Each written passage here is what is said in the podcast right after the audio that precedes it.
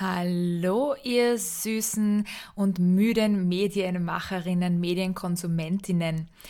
Heute gibt es nach langer Zeit mal wieder eine Solo-Episode und zwar vertone ich einen Blog-Eintrag meinerseits mit dem wunderbaren Titel Piggybacking über die schmierigste aller Karriereleitern. Vielleicht noch der Vollständigkeit halber zur Definition. Piggybacking bedeutet auf Englisch to use something that someone else has made or done in order to get an advantage.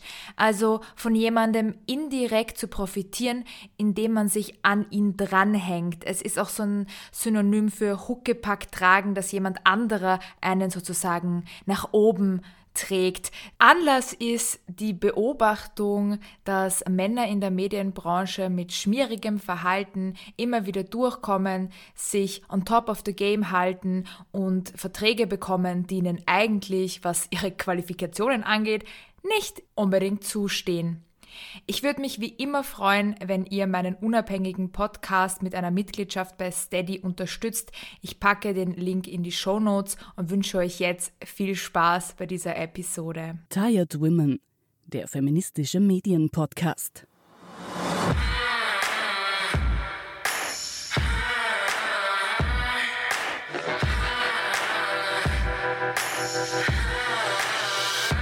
Es gibt diese Persönlichkeiten, bei denen fragt man sich schon, oder? Warum sie seit Jahren so viel Raum in der deutschsprachigen Medienöffentlichkeit bekommen. Mehr Verträge seinen als Mittelklasse-Musiker, ohne groß etwas zu sagen zu haben, mit überschlagenen Beinen auf Bühnen sitzen und mit anderen Babys D-Promis bei einer Weißweinschorle über Gott und die Welt palavern, als ob es noch mehr live aufgezeichnete Laber-Podcasts zwischen zwei weißen, uninteressanten Menschen auf Apple iTunes bräuchte. Beim Hinhören in der eigenen Bubble fällt leider auf, dass besagte Personen von anderen meist als sehr sympathisch beschrieben werden. Sie gelten als angenehme Gesprächspartner, manchmal sogar auch als total witzig. Sie können gut zuhören und hätten immer nur das Wohl ihrer Audience im Sinne. Aber ist es wirklich so einfach?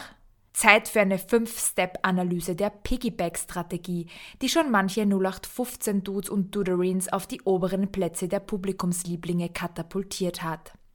Erstens, sei eine weiße, durchschnittlich begabte, männliche Person mit gut verborgenem Darstellungsdrang.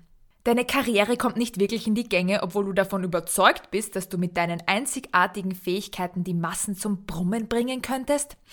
Kein Problem. Als weiße, able-bodied männliche Person aus Mecklenburg-Vorpommern oder Bavü kannst du deinen Eltern noch locker die kommenden fünf Jahresmieten für deine hippe Bude in Eimsbüttel, Neukölln oder wo auch immer man in München wohnt aus der Tasche ziehen und versuchen, auf anderem Wege ganz nach oben zu kommen. Zweitens, leg dir eine Social-Media-Persönlichkeit an und schau, was bei rumkommt. Du, ein bisschen was musst du dann leider schon tun, nur weil du es mit deiner Kunst schreiben, singen, Gitarre spielen, junge Mädchen in der Disco fotografieren, selbst nicht geschafft hast, berühmt zu werden, heißt das ja nicht, dass andere Menschen auch nicht berühmt geworden und mit dir gemeinsam in der Versenkung verschwunden sind. Am besten fängst du jetzt sofort an, Magazine und Zeitungen zu lesen. Zum Beispiel die Zeit, den Spiegel, die Brigitte oder auch Edition F. Du fängst an, die wichtigsten 30 unter 30 Rankings Deutschland zu scannen und dann allen semi-prominenten, prominenten und aufstrebenden Personen und jungen Frauen, die dort erwähnt werden, zu folgen. So stellst du sicher, dass bereits jemand anderes die Auswahl darüber getroffen hat, wem du folgen solltest und wem nicht. Außerdem läufst du so nicht Gefahr, über deinen Tellerrand zu schauen und vielleicht tatsächlich neue, vielversprechende Talente zu erblicken, die nicht so sind wie du, in weiblich oder männlich, je nachdem. Drittens, fang einen Podcast, einen Insta-Account etc. an und gib zuerst anderen eine Bühne, bevor du dann selbst drauf gehst, ja? Weil du selbst irgendwann feststellst, dass du nichts zu sagen hast und auch keine Kunst mehr machst, bleibt dir wie gesagt nichts anderes übrig, als schlechte Twitter-Jokes zu reißen und oder anderen die Bühne zu überlassen. Dabei passt du penibel genau darauf auf, auch immer deinen Gesprächsanteil einzufordern und lässt immer wieder persönliche Anekdoten aus deiner Jugend im Tenniscamp in der DDR in Grambad Neusiedl einfließen, um auch relevant zu bleiben. Außerdem passt du auf, dass die Personen auf jeden Fall 10 bis 40 Mal mehr Reichweite haben als du, damit du hinterher von der reposteten Episode profitieren kannst. Du weißt, wenn dein Plan aufgeht, reitest du piggybacking straight nach oben. Viertens, spreche von dir selbst als einflussreicher Person, bis du eine bist. Du hast alles richtig gemacht. Indem du anderen berühmten Personen mit tatsächlichen Inhalten eine Bühne bietest, kannst du sozial aufsteigen. Weil du nur Personen einlädst, die bereits massenmedial als gesellschaftsverträglich anerkannt wurden, verringerst du jegliches Risiko, angegriffen zu werden. Im Gegenteil. Na, schau das an. Du wirst sogar noch mit den tollen Persönlichkeiten aus deinem Medienportfolio assoziiert. Wenn du also zum Beispiel als Mann über Sexismus sprichst und einer Frau dafür die Bühne überlässt, dann bist du hinterher, genau, Feminist, ist das nicht superb? So einfach geht positives Self-Branding, ohne selbst mehr zu tun als und wie war das so damals für dich oder interessant, so ging es mir auch zu sagen. Fünftens, lass dich krönen und werde endlich selbst interviewt. Der letzte Schritt.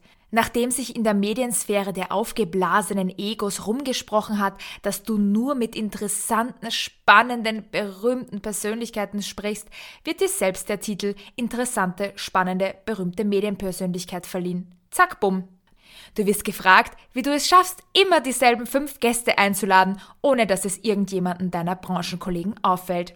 Ja, am Ende bekommst du für deinen Fleiß für mehr Diversität sogar Exklusivverträge bei großen Verlagen angeboten und machst richtig fett Kohle, ohne deinen Stepping Stones jemals auch nur einen Cent bezahlen zu müssen. So ein bisschen auf gut tun und hinterher finanziell, sozial und beruflich profitieren? Wer würde das nicht tun? Und genau deshalb seien irrelevante self-made Medienpersönlichkeiten mehr Verträge als Mittelklasse-Musiker. Ohne groß etwas zu sagen, sitzen sie schon im übernächsten Festivalsommer selbst auf den Bühnen, die sie einst nur aus der Ferne bestanden. Deshalb sprechen sie mit anderen Babys D-Promis bei einer Weißweinschorle über Gott und die Welt, als ob es noch mehr live aufgezeichnete Laber-Podcasts auf Apple iTunes bräuchte. Weil sie das System erschaffen, erhalten und nicht zu vergessen, erfunden haben.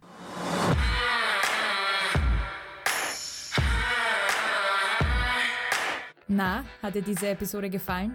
Dann hör doch mal in meinen zweiten Paid-Podcast Badass by Nature rein. Dort spreche ich alleine und mit anderen über alltäglichen Bürostuhlterror, gebe leidenschaftlich Tipps für Meetingvermeider und bespreche Hypes rund um Literatur und Film. Alle Infos dazu und wie du meine Arbeit mit einer Mitgliedschaft nachhaltig unterstützen kannst, findest du auf steadyhq.com slash Grauschenphilosophin. Ich freue mich drüber.